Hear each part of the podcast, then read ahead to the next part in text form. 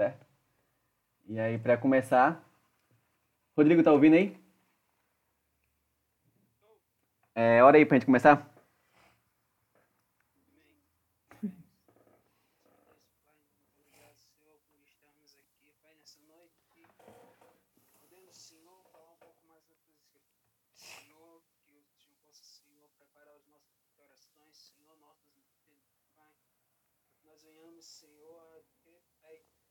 Compreensão melhor da tua palavra, Senhor, conhecer um pouco mais de ti, Pai, um pouco mais daquilo que o Senhor deixou para nós, Pai, daquilo que o Senhor quer de nós, Senhor, e como nós devemos viver. Pai, que o Senhor a todo momento, Pai, esteja com o teu Santo Espírito, Senhor, nos ensinando, Senhor, e nos fazendo compreender, Pai, o que cada palavra, Pai, cada parte, Senhor, desse Senhor, vem de ti, Pai, para que nós venhamos também entender, Pai, tudo aquilo que é desígnio de Deus. Então, Senhor, nós queremos pedir isso, Senhor, em nome de Jesus. Amém. Amém. Então, é isso aí. Vamos lá, Efésios capítulo 1, como falei. A gente vai lendo aos poucos e vai discutindo o que a gente vai lendo. Rapaz, mais falar que tá atrapalhando meu, meu, meu estúdio. É, Para começar, é, Paulo cumprimenta a igreja. Né? Ele fala assim, versículo 1. Paulo, apóstolo de Cristo Jesus, pela vontade de Deus, aos santos e fiéis que estão santos e fiéis em Cristo Jesus que estão em Éfeso. A vocês, graça e paz da parte de Deus, nosso Pai, e do Senhor Jesus Cristo. A primeira coisa que tem de interessante aqui é que, como a gente estudou Colossenses, e lá a gente viu que Paulo começa falando que é, não tinha visto aquela igreja pessoalmente, né, que, que Epáfras tinha levado informações sobre a igreja para ele e tudo mais. É, Éfeso é totalmente diferente. Éfeso, na verdade, Paulo passou por lá e em Atos 19 e 20 conta como foi esse tempo de Paulo em Éfeso. Né? A viagem que Paulo foi até Éfeso, é, passou por Éfeso, certamente foi entre os anos 53 e 58 depois de Cristo, né? Então é, já foi perto da, da, da, morte de Paulo. Ele morreu em 62, 68, é, 62 foi quando ele escreveu para Éfeso, né? Para os irmãos de Efésios.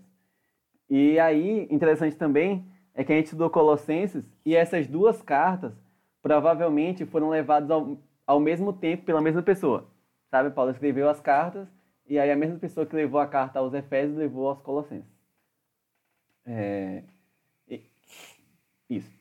E, e aí, é, outra coisa interessante também é que Paulo, quando ele está indo para Jerusalém, que ele fala que não sabe o que vai acontecer lá e tudo mais, ele está passando perto de Éfeso e ele pede para chamar os presbíteros de Éfeso, né? os líderes da igreja, o pessoal mais velho, e ele conversa com esse pessoal, esse pessoal ele se abre para eles. Isso está lá em Atos 20. Mostra Paulo falando, tipo, ó, oh, pessoal, não sei como vai ser minha ida a Jerusalém e tal, peço que vocês orem, que vocês cuidem da igreja e tudo mais. Então, isso mostra que Paulo tinha um sentimento é, mais intenso por aquela igreja, né? Ele tinha uma convivência mais próxima com a igreja, e até porque ele passou dois anos lá pregando, né? Então, não foi pouco tempo.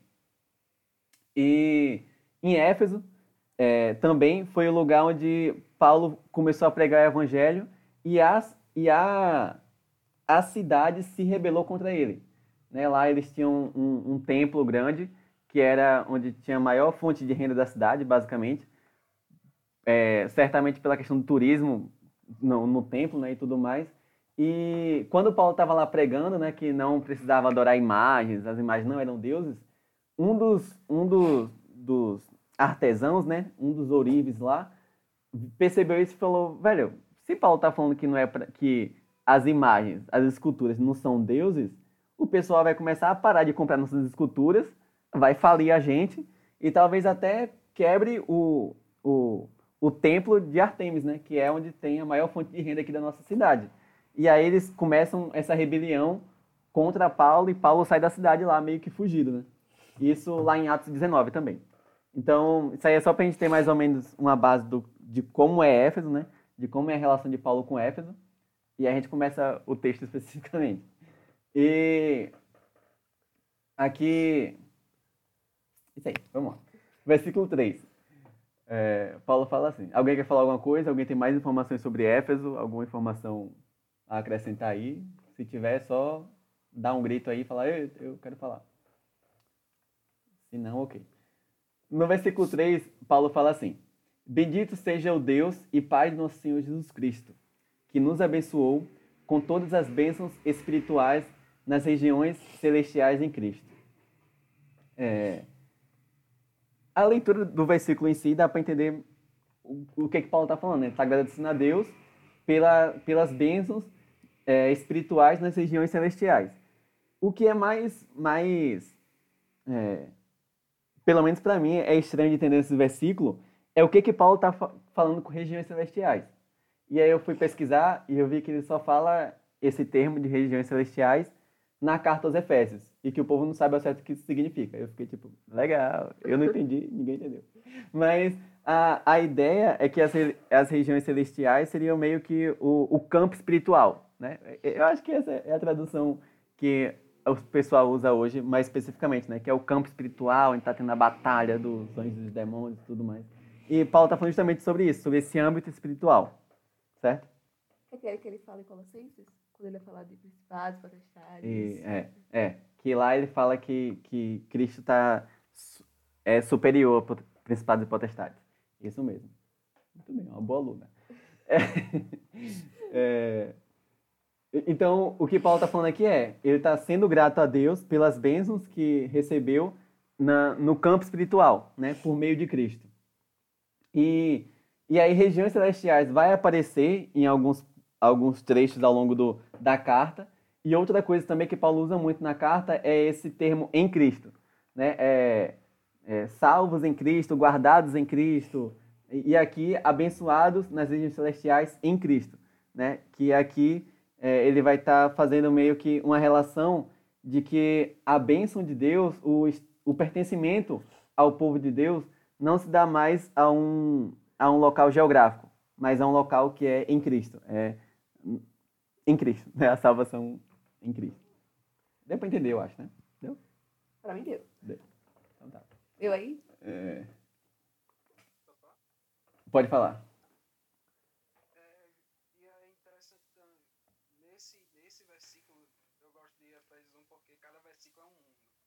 Mas essa, essa ideia dele de. É interessante quando ele fala que abençoou toda sorte de bênçãos espirituais em Cristo. E ele e é interessante perceber que não é. Ele não trata que ele nos está dando a sorte de bênçãos. E ele não está colocando isso como que ele dará. Mas como ele já deu toda sorte de bênçãos, eu estou agradecendo por algo que ele já deu. E eu estou agradecendo por algo que o próprio Cristo fez e é, é uma obra própria do, de Cristo. É algo que vem diretamente, unicamente de Cristo. Então, isso tem um peso muito grande porque nós, como cristãos, nós não. Às vezes a gente quer forçar um pouquinho alguns versículos como esse para dizer que nós vamos receber todas as sortes de bênçãos espirituais, como se Cristo ainda o trabalho de Cristo fosse, ainda tivesse é, ainda tivesse que ser feito mais algo, mas na verdade nós já estamos gratos por algo que ele já fez e já completou. É só ah, a parte das bênçãos que ele deu. Não, hum. foram todas as bênçãos. Quando diz todas é. Muito bom. Achei da hora. E, e é isso mesmo, né? Que Paulo está falando ele usa o termo no passado e ao longo do texto, a gente vai ver isso, que ele vai falando justamente das coisas como no passado, não como uma coisa que vai ser feita no, no futuro, né? mas algo que já foi feito por Deus. Muito bom. É... Vamos para o versículo 4. É... Porque Deus nos escolheu neste mundo. Peraí. versículo 4. Porque Deus nos escolheu nele antes da, da criação do mundo para sermos santos e irrepreensíveis em Sua presença. E, e aqui é interessante que muitas questões da, da, que foi escrito no grego da Bíblia, né? na, na, na língua original da Bíblia, na tradução para a nossa língua se perde um pouco qual que é o sentido, né? Muitas vezes por realmente não ter uma tradução direta. E, e aqui, esse termo, porque Deus nos escolheu nele, é, ele está na, na voz média ou reflexiva, no grego. Agora eu falo grego. grego. no grego, que dá a ideia de quando você faz alguma coisa que vai afetar a você mesmo, sabe? É uma ação que você atua, mas essa ação é, tem resultado sobre você mesmo. Então a ideia que Paulo está falando aqui é que Deus nos escolheu para Ele mesmo. Dá para entender? Que, que Deus escolheu a gente com o propósito de nos levar para Ele, nos trazer para Ele de volta. Eu espero que vocês tenham entendido. Não sei como explicar melhor que isso, não. É... É, posso falar? Pode falar. É, eu penso que ele nos criou para, para a gente adorar ele, né? Aham. É. Então, quando nós é, o adoramos, né? E estamos gratos a ele, é, estamos fazendo a vontade dele, não é verdade? Uhum. É, como ele diz, ele nos ama, mas aborrece o pecado. Né? Como também ele ama o pecador, mas aborrece o pecado. Então, ele nos criou para que possamos adorar ele. Uhum. Isso. E, e aqui, nesse, nesse versículo específico, o que Paulo está falando é sobre essa, essa escolha é, de Deus, né? Que Deus nos escolheu antes da fundação do mundo.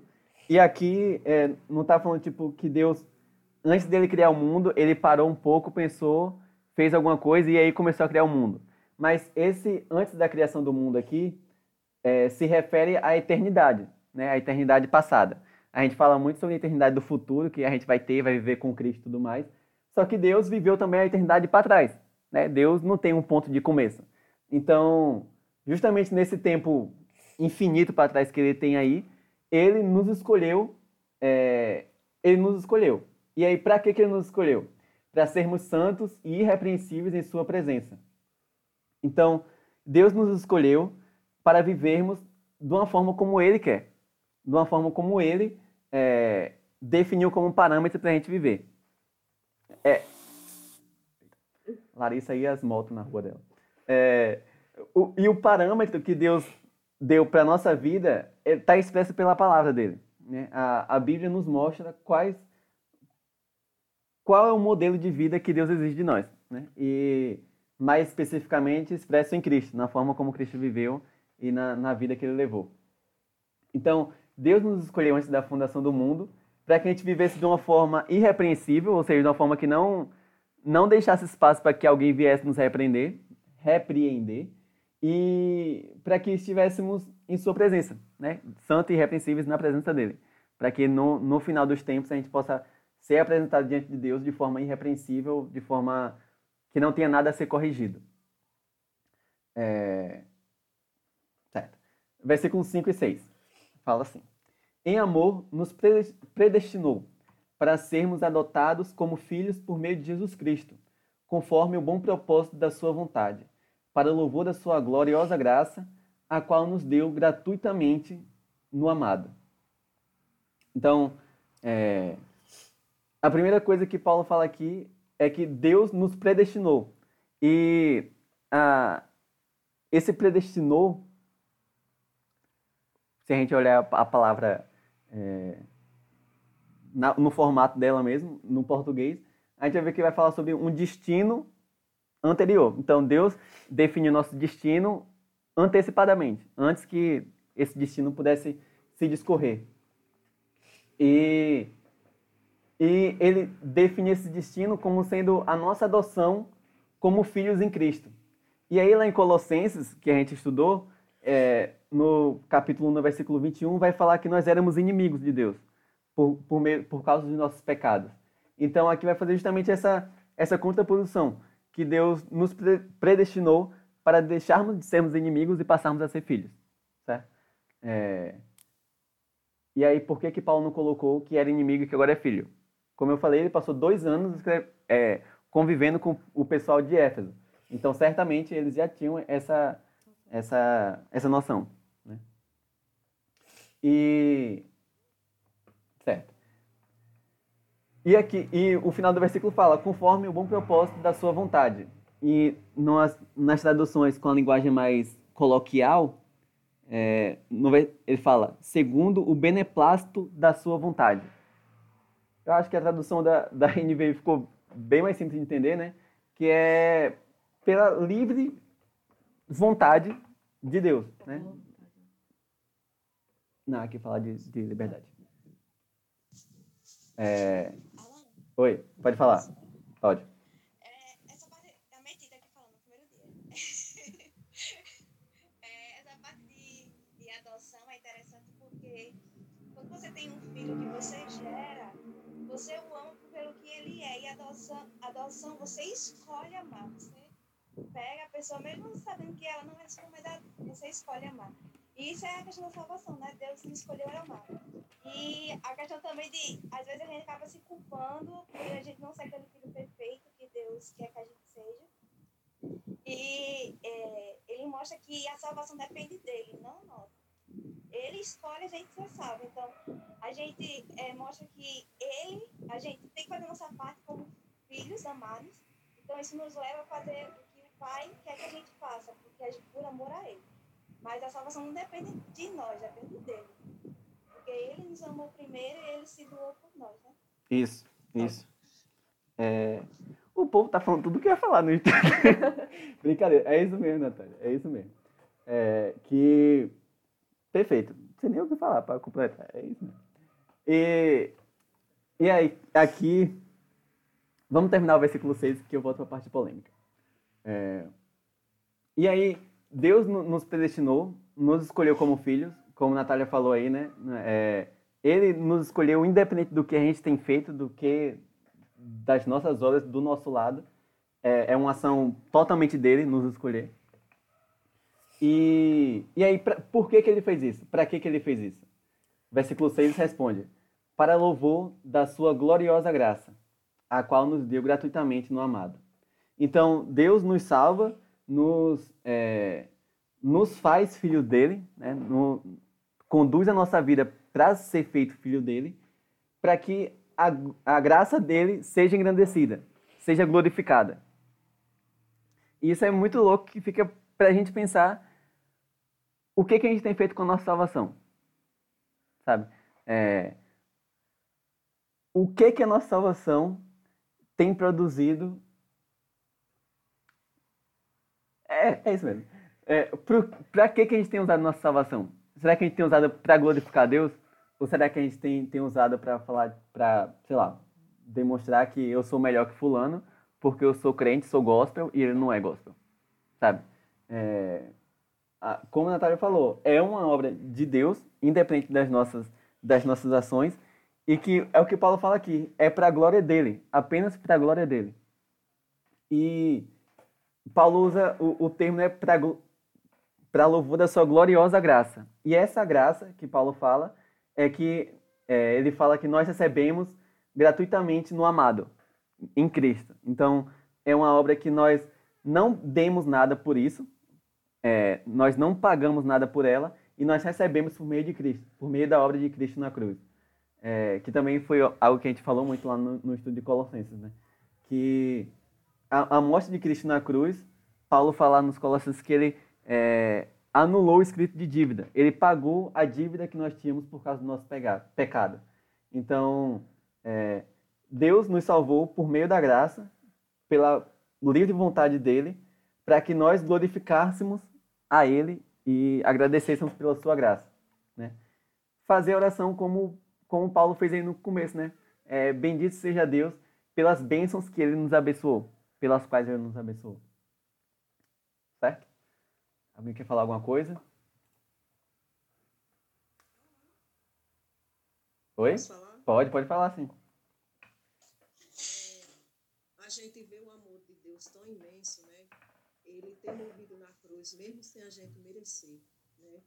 É, independente do que somos, né?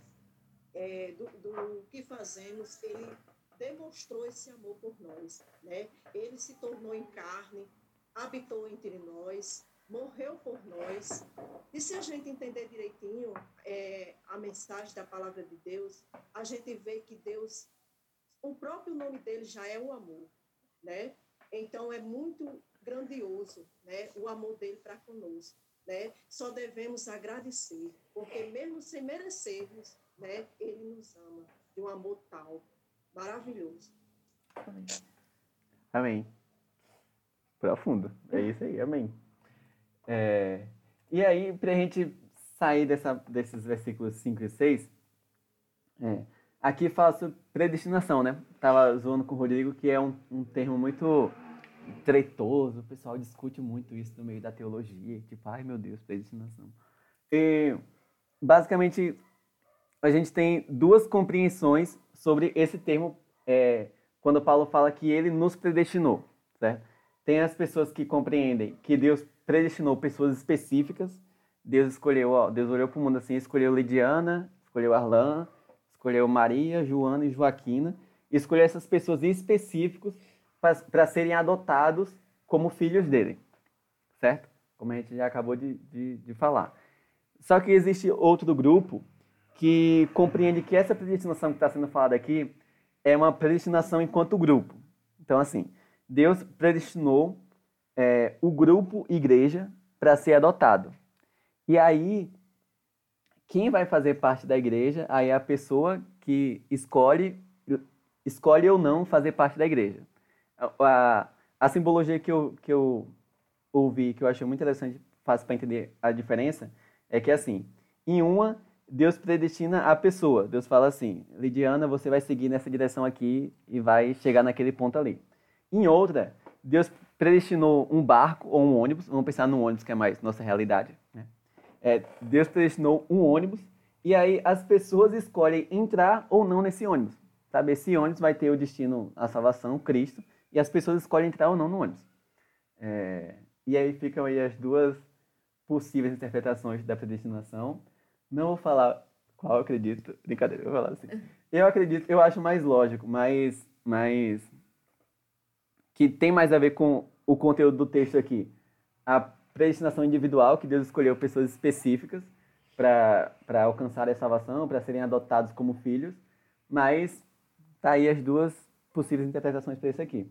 Uma é, é que eu acredito ser mais que se encaixa melhor, Deus escolheu pessoas, e outra é que ele escolheu um grupo e as pessoas escolhem fazer ou não parte desse grupo. Deu para entender? Deu para entender, né? Amém. Vamos lá. Corre desse assunto. Versículo... ao invés de correr desse assunto, eu acho que é legal a gente falar sobre esse assunto, no sentido assim que eu acho que o nosso foco, acho que muitas vezes acontece essas tretas e tal, é porque a gente fica pensando apenas nesse grupo, de defender o seu ponto de vista, isso, aquilo, outro, e a gente acaba sendo essencial, sabe? Uhum. Então, acho que tipo, a gente, que cada um pode, estudem, pesquisem, leiam a respeito e tal, é, vejam as duas concepções, é importante a gente conhecer, mas que não seja o nosso foco, sabe? Que a gente não perca tempo em ficar discutindo, sabe? Não é o foco, o foco não é esse. O foco é que ele predestinou pessoas ou grupo. O importante é que ele nos tirou do império das trevas, o importante é que ele nos escolheu como para sermos filhos dele, sabe? Então acho que é importante esse assunto no sentido assim de é, gente, vamos parar de besteira, de conversas assim, de discussão conheça, estude, fale a respeito, mas que a gente não se prenda a isso, né? Acho que é importante a gente dar esse... A discussão em si. É, a discussão em si, mas de forma saudável, sabe? A mulher sabe edifica a sua casa. é, mas, mas eu acho que, como a gente falou, o, o importante aqui vai ser a gente compreender que Deus escolheu pessoas para é, serem seus filhos adotivos, né? Ele escolheu pessoas, pessoas para serem é, terem essa relação de paz com ele. Certo? Matheus quer falar? Acho que, acho que ele apertou sem querer. Não, não. Ah, beleza. beleza. Aí depois eu falo. Beleza. Versículo 7. Fala assim. Efésios 1, versículo 7. Nele temos a redenção por meio de seu sangue, o perdão dos pecados, de acordo com as riquezas da graça de Deus, a qual ele derramou sobre nós com toda a sabedoria e entendimento, e nos revelou o mistério da sua vontade, de acordo com seu bom propósito que ele estabeleceu em Cristo. Isto é, de fazer convergir em Cristo todas as coisas, celestiais ou terrenas, na dispensação da plenitude dos tempos. Então, é, Paulo fala que é, a graça, a gente recebeu a graça por meio do amado, né, por meio de Cristo. E no versículo 7 ele fala é, que nele temos a redenção, né, por meio do seu sangue. Então aqui ele fala sobre o que a gente comentou agora há pouco, que é do, do Paulo está falando que pelo sangue de Cristo nós, nós somos libertos do pecado. Né? Essa redenção, esse termo redenção, vai falar justamente sobre isso, sobre esse, esse perdão mesmo. Essa. É, perdão. Acho que é o mais simples de entender.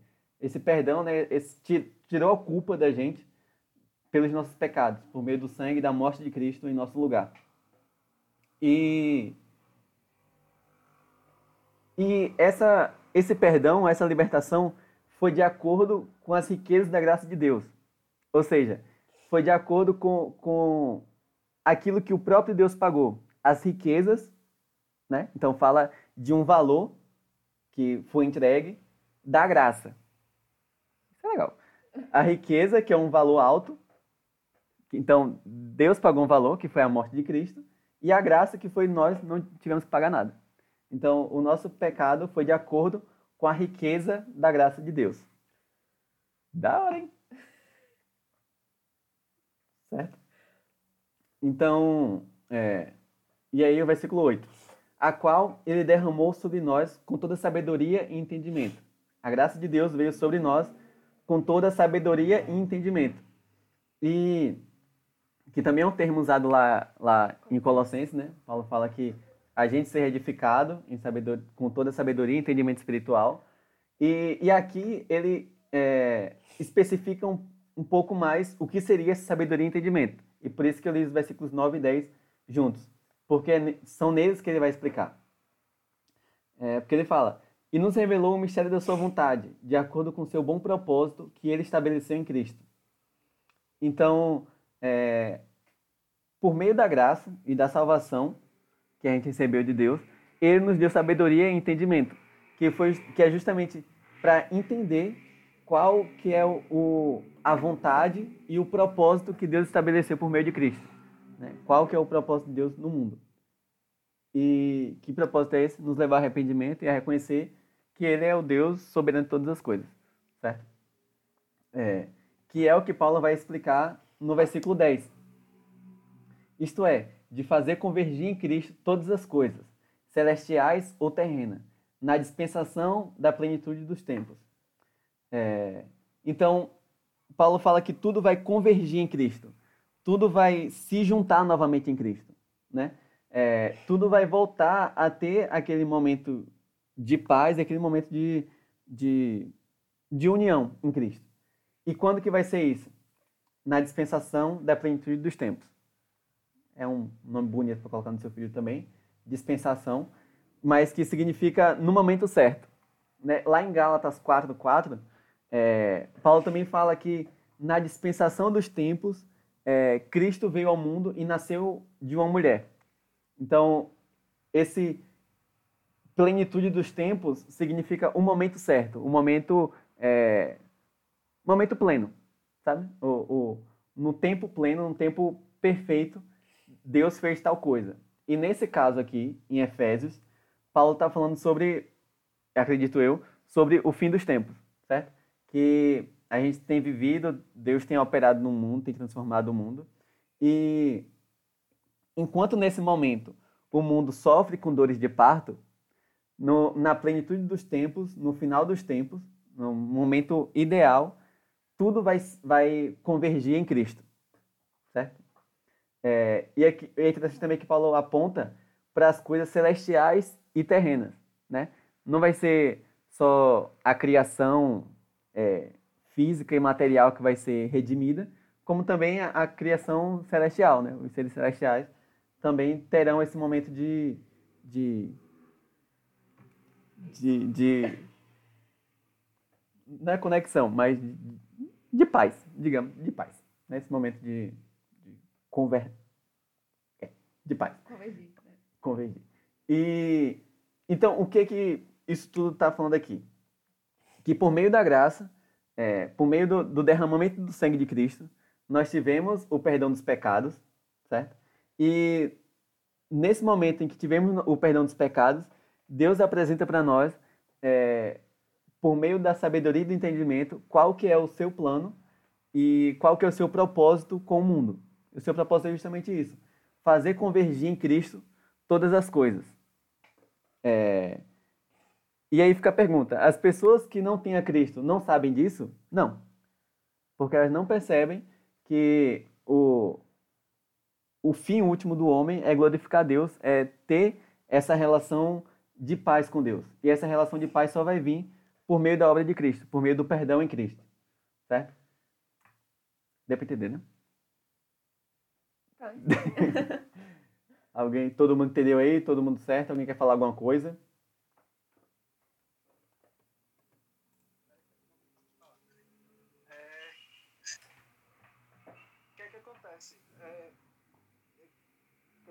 Interessante desse, desse fragmento aí é que ele já vem é, mostrando muito sobre é, o que é que já foi feito. Como você mesmo falou logo no começo, que é tudo sobre o que já foi feito. E aqui é, continua nessa mesma ideia. Continua nessa mesma ideia de que é, ele não está esboçando, ele não está mostrando coisas que ainda haveriam de ser feitas, mas aquilo que já foi feito segundo a vontade do próprio Deus. Então, quando a gente entra naquela discussão de, de não ou não, que é uma discussão bem ampla, mas eu gosto muito de ver pela mesma ótica que tem nesse nesse nesse próprio texto, porque em todo momento ele faz questão de ressaltar que foi tudo feito não conforme qualquer ação nossa, mas conforme a própria vontade de Deus, a própria vontade de Cristo. Nesse mesmo, nesse mesmo no 9, se não me engano, é no 9, ele diz que Deus ele revelou a sua vontade, o mistério da sua vontade, de acordo com o seu bom, bom propósito que ele estabeleceu em Cristo. Então, é algo que não foi estabelecido agora, não é algo que foi estabelecido antes da fundação do mundo. E mais do que isso, como fala em diversas outras passagens, inclusive Colossenses que vocês mesmos falaram, estudaram, é, lá em Colossenses também fala, Gálatas também vai falar, Romanos, se não me engano, fala que tudo que havia sido feito é apenas sombra daquilo que ainda havia de vir. Toda aquela. E lá em Hebreus vai falar que é, foi falado de várias formas aquilo que mais ou menos era a ideia do que Deus queria fazer. Uhum. Mas que quando veio Cristo, ele era a suprema revelação daquilo. Então, novamente, ele está dizendo, ó, cara, o foco é em Cristo. Ele que fez tudo, foi tudo conforme a vontade do próprio Deus, que ele que nos elegeu, ele que nos fez convergir tudo voltado para Deus, ele que nós, é nele que nós temos a redenção por meio do sangue, o perdão dos pecados, de acordo com a riqueza da graça de Deus, então é de acordo com aquilo que foi dado, mesmo nós não merecendo por Deus, e ele sempre retoma essa ideia da, da ação única de Deus. Uhum. Então, muito naquela ideia que lá na teologia vai falar do sinergismo e do monergismo. Monergismo. Uhum. E quando você encontra essa passagem, quando você vai fazendo essa visão, você coloca, digamos assim, essa lente de entender a partir do, do que Deus fez, não tirando o nosso querido ego e o nosso eu de sempre, de, de alguma forma, participação e controle no que acontece nas nossas vidas, salvação, porque dizer que a minha salvação dependeu de mim, eu fico, cara, como assim? Eu faço tanta coisa, eu me esforço tanto, e eu não tenho nenhum mérito nisso, mas é justamente sobre isso. É justamente sobre isso, quando você vê lá que, ah, mas nós fomos eleitos para sermos santos e agimos segundo ele escolheu. Uhum. Então até suas ações não foram não foram proporcionadas à, possibilidade de você agir assim pelos seus méritos ou porque você achou bonito fazer dessa forma. Mas porque antes de você imaginar que poderia fazer, ele mesmo tomou uma atitude com relação a isso. E fica muito evidente essa questão quando ele fala sobre a plenitude dos tempos, que, cara, tudo foi convergido em Cristo a partir do momento que ele veio e que ele fez o que ele haveria de fazer. Por isso que lá no começo ele diz, ó, oh, já foi feito. Tudo que havia sido para entregar a vocês nas bênçãos celestiais, já foi feito. Uhum. Só agradece. Já foi feito. Então, um, mais um ponto para essa discussão de eleição ou não, de um grupo ou não. Se você elege um grupo, você tem uma participação dos indivíduos. Uhum. Porque você vai ter que escolher entrar no ônibus ou não. Se forem indivíduos, você tem uma participação unicamente de Deus. Então é só mais uma coisa para é, acrescentar nesse, nessa discussão aí para todo mundo dar uma pisadinha aí em casa. É, o Rodrigo estava falando aí, ele citou sinergismo e monergismo, né? Duas palavras estranhas também. Seria bom colocar dois filhos gêmeos, colocar sinergismo e monergismo, nome bom. E, só que essas são duas doutrinas que falam sobre duas linhas teológicas, né? Que uma fala que tudo é feito por Deus e principalmente essas linhas falam principalmente sobre a salvação. Né? Uma fala que a salvação ela é arquitetada e operada unicamente por Deus, que é o monergismo, fala de mono, de uma coisa só, e a do sinergismo, que fala de sim, não sei o que significa assim, mas fala de, de uma cooperação? É, fala que é Deus cooperando com o homem. Então, Deus e o homem cooperam para a sua salvação. Então, tem monergismo e sinergismo. A Elizabeth, você quer falar? que não. É, eu, okay. hum. Se eu estiver errada, me explique aí. É, é, eu acho que a gente vive pela graça, né? Uhum. É, a nossa salvação vem pela graça de Cristo, né? Uhum. Se eu estiver errada, é, me corrija aí, por gentileza. não, é isso mesmo. É isso mesmo. Foi o que Paulo acabou de falar aqui, né? É que no versículo 7, que nós temos a redenção por meio do sangue de Cristo, o perdão dos pecados de acordo com a riqueza da graça de Deus. Então, é por a graça de Deus operou o, a morte de Cristo no nosso lugar. E é por ele que nós temos o perdão dos pecados e a nossa salvação. É pela graça mesmo. É, e, e aqui, uma coisa interessante, é que a gente está tá comentando isso tudo aqui, muita informação numa... É, muita informação no, trecho pequeno, mas é porque Paulo tinha um costume, já vi alguns estudiosos falarem sobre isso, que Paulo tinha o costume de, de.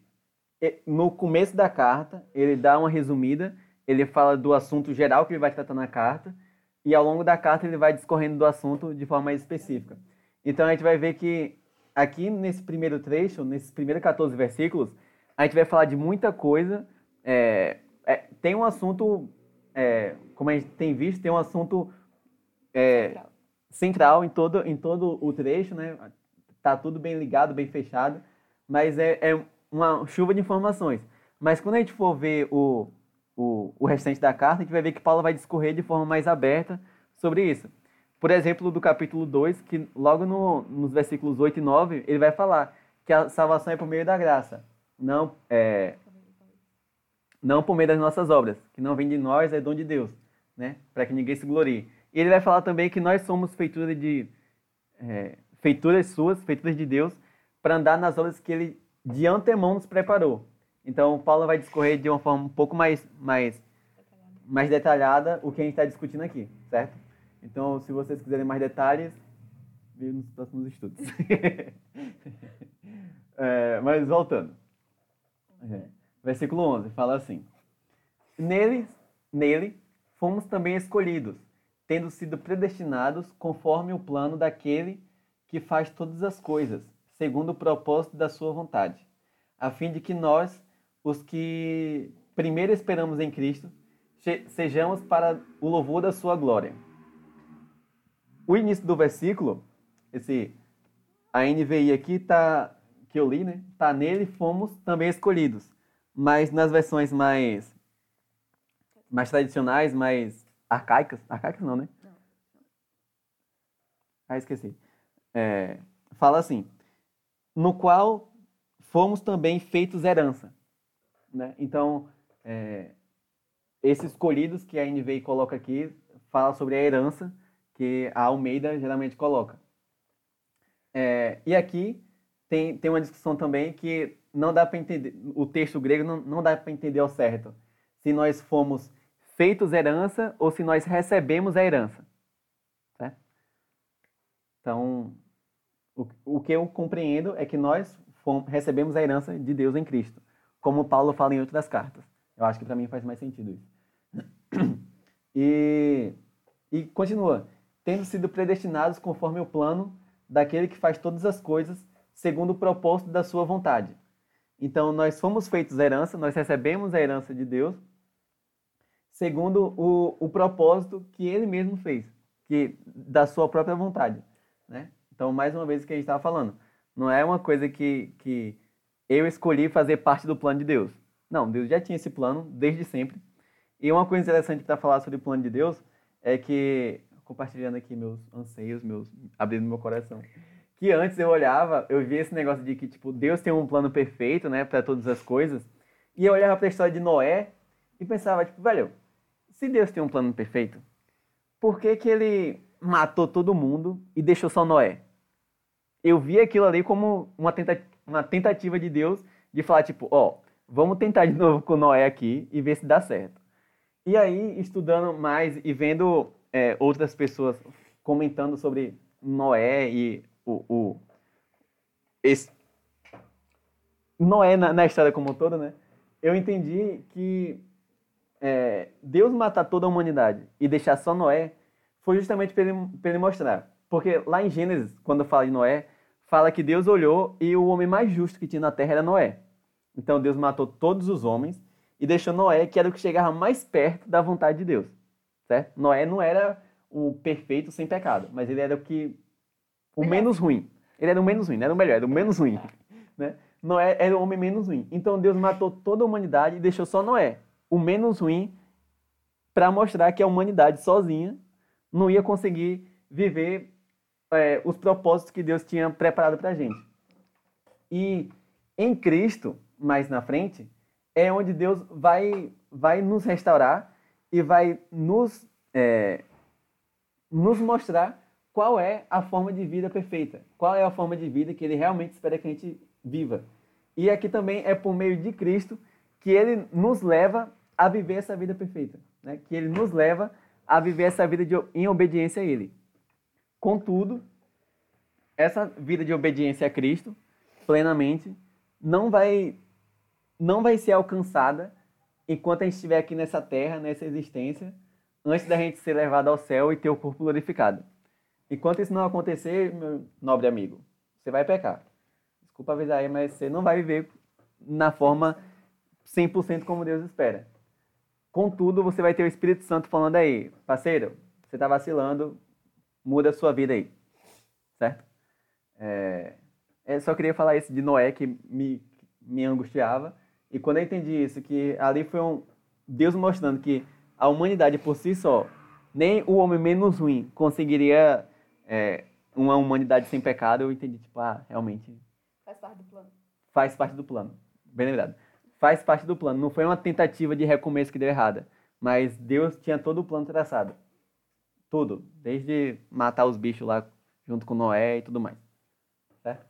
Você quer falar? Não, tô lembrando do, da casa ah, tá. Ok. É... Versículo 12. Versículo 12. Fala assim. A fim de que nós, os que primeiro esperamos em Cristo, sejamos para louvor da sua glória.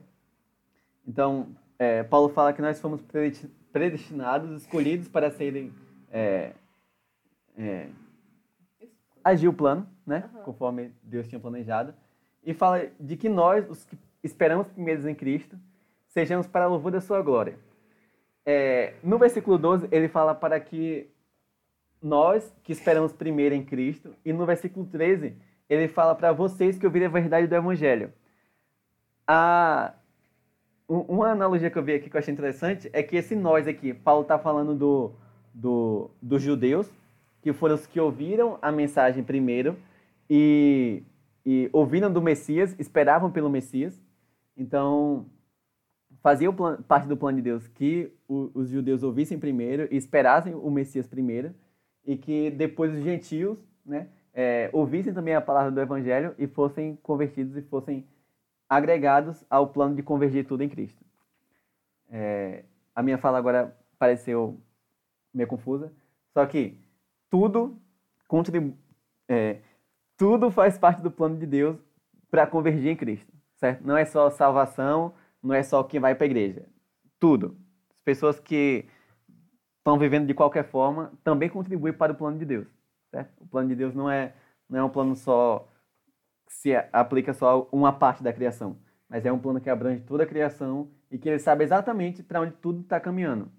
Se você está em dúvida se o corona vai acabar semana que vem, Deus sabe exatamente quando o corona vai acabar, quantas pessoas vão ficar doentes, ele sabe. Isso está tudo claro nos planos dele, certo? É. Então, voltando. Versículo 12 ele fala, né, para que nós sejamos para o louvor da sua glória. E no versículo 13 ele fala assim: Nele, quando vocês ouviram e creram na palavra da verdade, o evangelho que os salvou, vocês foram selados com o Espírito Santo da promessa, que é a garantia da nossa herança, até a redenção daqueles que pertencem a Deus, para o louvor da sua glória. Então, ele falou do, dos judeus, né, que eles esperavam em Cristo primeiro. Ele fala também é, dos gentios. Ele fala que os gentios ouviram a palavra do evangelho e foram salvos. E é interessante o, o termo que Paulo usa aqui, de que eles foram selados com o Espírito Santo da promessa. Né? Eles receberam a marca de que, é, da promessa de Deus, que essa promessa vai ser cumprida. Que promessa é essa? A promessa da salvação, da da glorificação e da vida com, eterna com Ele. E, e aqui é interessante também que o Espírito Santo, ele não é uma marca, sei lá, uma tatuagem que fica no seu braço e que você olha e fala, tipo, nossa, eu realmente sou salvo e vou para o céu. Mas o selo do Espírito Santo é o selo interno, é um, um selo que transforma o nosso coração e transforma a nossa vida. É um selo que, que nos incomoda e nos leva a uma vida diferente, né? É, Paulo fala também lá aos Gálatas sobre os frutos do Espírito. Né? A atuação do Espírito em nossas vidas frutifica, ele nos transforma. Então, quando nós ouvimos e cremos na verdade, cremos no Evangelho de Deus, no, no perdão dos pecados por meio de Cristo, nós somos selados pelo Espírito Santo. E esse Espírito, a habitação do Espírito no nosso coração, é a garantia da herança que a gente vai receber. É a garantia de que um dia a gente vai ter a vida eterna com Deus é, no céu. Mas mesmo aqui na Terra, o selo do Espírito Santo já transforma a nossa vida, já nos faz agir de uma forma diferente, né? já nos faz, já nos leva a ter um dia a dia diferente, já nos leva a amar o próximo e a Deus sobre todas as coisas. Então, é isso. é, que. É isso aí. Alguém quer falar alguma coisa? Eu não sabia como falar. Alguém quer falar alguma coisa? O Matheus quis que falar depois. Mateus saiu. Mateus saiu. É, se ninguém vai falar, eu vou falar. É, uma coisa que me chamou a atenção é que Paulo fala três vezes no, ao longo do capítulo, nos versículos 6, 12 e 14, é, para o louvor da sua glória. E ele fala que Deus nos predestinou, lá no versículo 6, para o louvor da sua glória. No versículo 12, fala que ele nos escolheu ou nos adotou, é, nos deu como herança para louvor da sua glória. E no versículo 14 fala que nós fomos selados também para louvor da sua glória. Né? É, a, a nós recebemos a redenção para o louvor da glória de Deus. Isso é muito interessante, né? que volta para o que eu tinha comentado lá no começo. Para que, que a gente tem usado nossa salvação? Sabe? Será que a gente tem feito, tem, a gente tem glorificado a Deus e tem levado outras pessoas a glorificar a Deus também? A glorificar a glória de Deus, a conhecer a glória de Deus? Ou será que a nossa salvação tem salvação só minha e uma coisa que eu guardo só para mim e que essa mensagem do evangelho que transformou a minha vida, eu guardo só para mim. Na verdade, eu acredito que se a mensagem do evangelho transformou a sua vida, você não vai guardar só para você. E se você guarda só para você, ela não transformou a sua vida. É. Eu acredito que seja assim. Porque não tem, velho, como você ser transformado sem entender, como o Paulo falou aqui, né? É, nós fomos salvos pela graça, transformados pela graça e recebemos a sabedoria e entendimento do plano de Deus. Se você conhece esse plano, você vai querer passar ele para outras pessoas. Você não vai querer guardar isso só para você e, ah, eu vou garantir aqui minha salvação, minha vida eterna com Deus e os outros que dê seus pulos aí, sabe? Se se o Espírito Santo não frutifica em você, certamente ele não, você não tem o selo dele. E o lance não é tipo esse passar para o outro, não é você necessariamente chegar uma pessoa, mandar a pessoa sentar e você vai explicar desde Gênesis, pegar a Bíblia e explicar didaticamente ou bem direitinho tudo aquilo. Não somente isso, isso é importante também de você ensinar, estudar, mas eu acho que é mais, é, ou principalmente as atitudes, né? Tipo, se você não demonstra o amor pelo outro, você não compaixão, empatia, não, não é, mostra Cristo através do, não apenas da sua fala, mas do seu olhar, das suas palavras, da sua forma de agir, não tem algo errado, sabe? Se a gente não consegue é, espelhar Cristo, não consegue, de fato, justificar aquilo que Ele nos deu, a gente precisa repensar, né? E ver Sabe? Tipo, ah, Senhor, me converte. Porque tem algo errado se a gente não conseguir fazer isso. Né? E aquela coisa, a gente não consegue por nossas forças, né? Não é porque, tipo, ah, agora eu sei que é Cristo, fui renovado e agora eu sou vou top e agora eu vou frutificar sempre, vou sempre fazer isso. Não, você vai falhar. A gente vai falhar, a gente vai errar. Vai ter horas que, ao invés da gente dar uma palavra de amor, a gente pode dar uma palavra é, ruim a gente pode muitas vezes vacilar, vacilar né? Então, nessa compreensão, sabe? E quando a gente, poxa, eu vacilei, eu errei, que vai acontecer, que a gente é falha, a gente reconhecer que nós somos pecadores e lembrar da graça dele, né? Aí vem o lance dos filhos, né? Da gente lembrar que é, a gente vacilou, a gente é isso, mas a gente é filho amado, a gente foi filho adotado e a gente tem o Espírito Santo que é justamente para nos relembrar isso, nos fazer voltar e lembrar que o foco é ele, sabe? E até o lance de você pedir perdão do arrependimento, é ele que nos dá, né? Ele, o Espírito Santo que incomoda, o Espírito Santo que faz gerar o arrependimento no nosso coração, da gente pedir perdão a ele e pedir perdão também às outras pessoas. Né? Eu acho uma coisa também, uma forma de você é, mostrar Cristo. É uma das formas. A gente mostra, pedir o perdão quando a gente reconhece. Pode falar.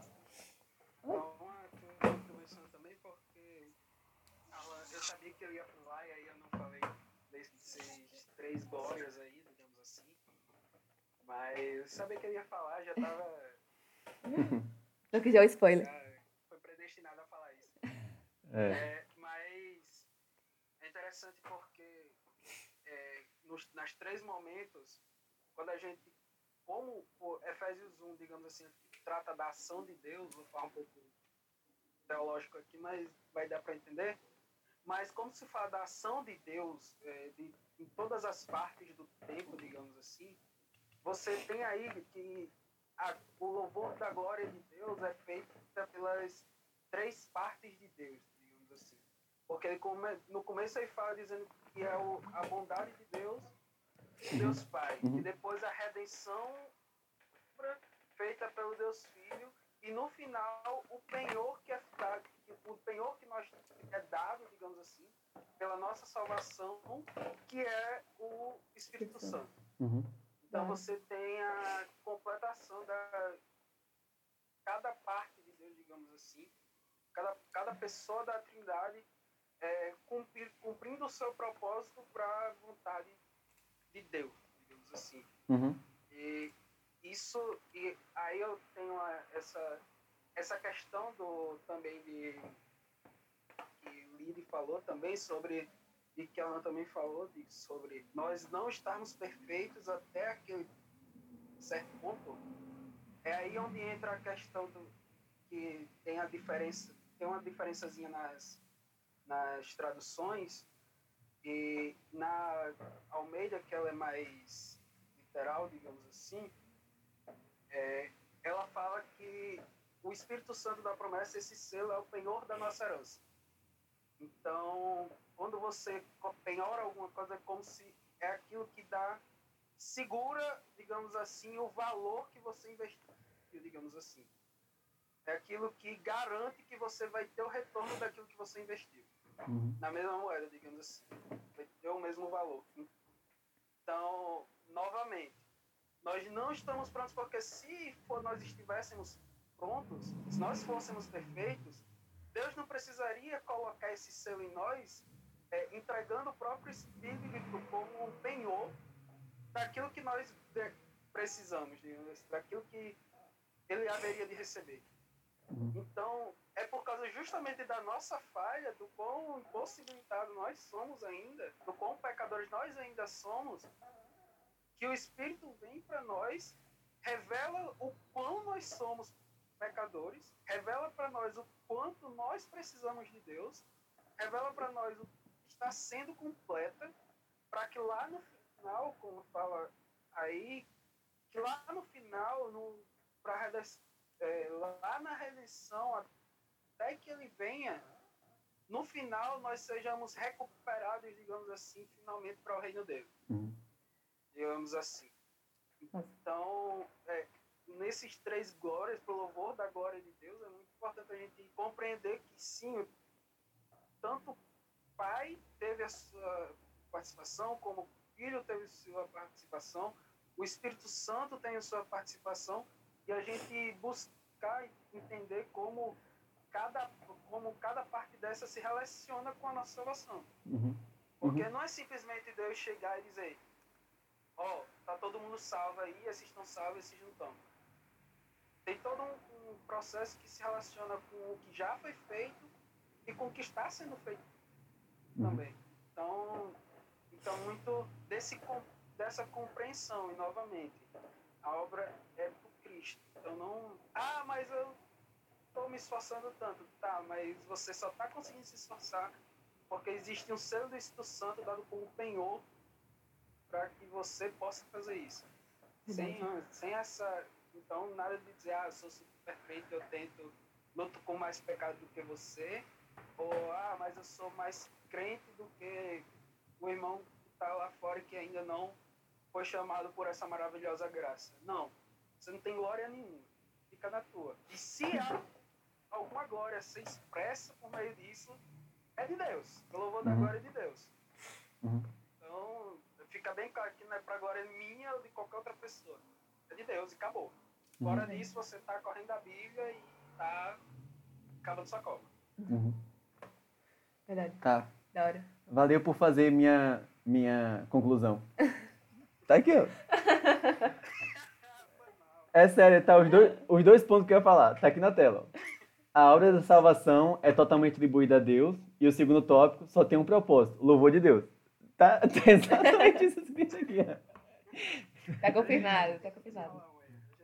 Parece até que a gente leu o mesmo texto, mas, mas é realmente isso. É, e, e essa, essa nota que o Rodrigo deu aí, da, da percepção das três pessoas da Trindade na, na obra de salvação, é muito interessante também, né?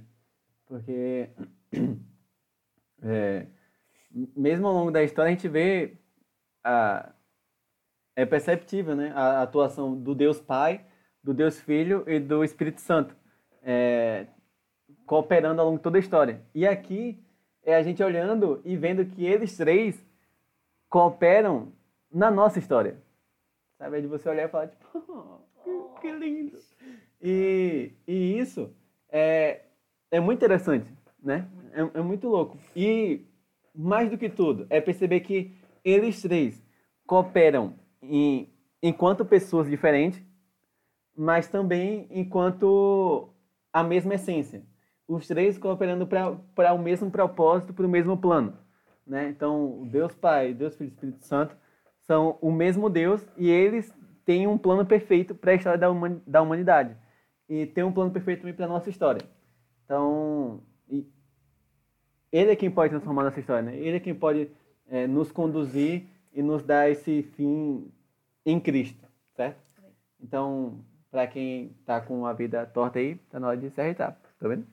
É, é, e, e, que esse também seja um chamado para nosso, nosso arrependimento, né? Que a gente seja chamado também a reconhecer que Cristo morreu em nosso lugar e perdoa nossos pecados. É, acho que todo mundo aqui já tem uns anos de igreja já, o, pouco que eu conheço de todo mundo aqui, já tem um, um tempo que é gospel. E eu sei que, que essa mensagem né, da salvação, do perdão dos pecados por Cristo, é uma mensagem que a gente já ouviu 1.500 vezes, mas essa é a pregação mais importante. Essa é a mensagem mais importante. Que a gente entenda, que a gente se lembre todo dia do selo que a gente tem, né? do, do penhor, da garantia da nossa herança, da, da redenção que a gente vai ter em Cristo. Que a gente se lembre todos os dias que mesmo que o mundo ao nosso redor pareça que sem pé nem cabeça, mas Deus sabe para onde Ele tem conduzido nossas vidas. Nós temos que se apegar à fé de que Ele tem conduzido nossas vidas para uma salvação, para uma vida eterna ao lado dele. Certo? E que o Espírito Santo nos conforte e nos, nos reavive essa fé em nossos corações. Amém? É, vamos orar? Larissa. Oi? Não, eu vou orar. Ah. é... Senhor Deus, muito obrigado, Pai, por essa noite. Obrigado pelo teu amor, pela tua graça. É, muito obrigado, Pai, por nós termos acesso à tecnologia, podermos nos juntar, mesmo estando longe uns dos outros, mas a gente poder conversar um pouco, Pai, se edificar e conhecer um pouco mais da tua palavra, Deus. Muito obrigado, Pai. Como eu falei que que essa mensagem, essa mensagem da salvação por meio de Cristo, é uma mensagem que todos nós já ouvimos, mas que o Senhor sempre nos chama, Pai. O Senhor sempre nos leva de volta a essa mensagem. E Deus, que os nossos corações é, estejam certos disso, sabe? Que os nossos corações estejam firmes no Teu Evangelho, na mensagem de que Cristo morreu em nosso lugar, de que Cristo morreu para perdoar nossos pecados, Pai. Se tem alguém que está duvidando, se tem alguém que está, é, sei lá, sem certeza dessa convicção, Pai, que Teu Espírito Santo console, conforte e fortaleça, Pai, nossas fé. E que nós possamos é, estar tranquilos, Pai, estar em paz e certos de que nós receberemos a herança do Teu Filho. Nós somos Teus filhos, nós fomos adotados pelo Senhor. E que nós teremos uma vida eterna contigo. Nós teremos a redenção é, e uma vida plena contigo no céu, Pai. Que nós possamos é, ter esse sentimento, essa certeza reavivada no nosso coração a cada dia. Mesmo que tudo que nos cerque nos desanime, é, tente nos desanimar, mas que nós possamos descansar em Ti e confiar no Teu amor e no Teu cuidado por nós, Pai. Que nós possamos, como Paulo falou lá em Colossenses, Pai, que nós possamos pensar nas coisas lá do alto e não nas coisas aqui da terra que nós possamos desapegar de tudo que tem nos feito pecar e que nós foquemos, Pai, na salvação, na vida eterna contigo e com teu Filho amado Jesus Cristo, Deus. É, muito obrigado por todas as bênçãos que o Senhor já nos deu é, nas regiões celestiais, como nós vimos no texto aqui. Que nós sejamos cada dia mais gratos a Ti. Nós te louvamos, te exaltamos por tudo, Pai. Em nome de Jesus. Amém. É isso aí, meu povo. Muito obrigado pela presença de cada um de vocês. É, os visitantes, sejam bem-vindos. Sua presença é um prazer. É, e é isso aí. Terça-feira nós continuaremos o estudo. Eu estou pensando se eu faço é, um estudo na, no sábado e um na terça de livros diferentes, já que tem pessoas que participam no sábado e não na terça, e tem outros que participam na terça e não no sábado. Mas vamos pensar sobre isso. Terça-feira, às duas horas, Estamos aí de novo, beleza? Espero que vocês tenham gostado. É... Até mais. O que vocês acharam? Acharam de boa? Acharam da hora? Curtiram? É, Letícia curtiu aí. é, isso aí. Hora de vocês falarem agora. Eu descobri como que faz para digitar essas mensagens aqui. Não, no celular também tem. No, que? no celular também? Tem.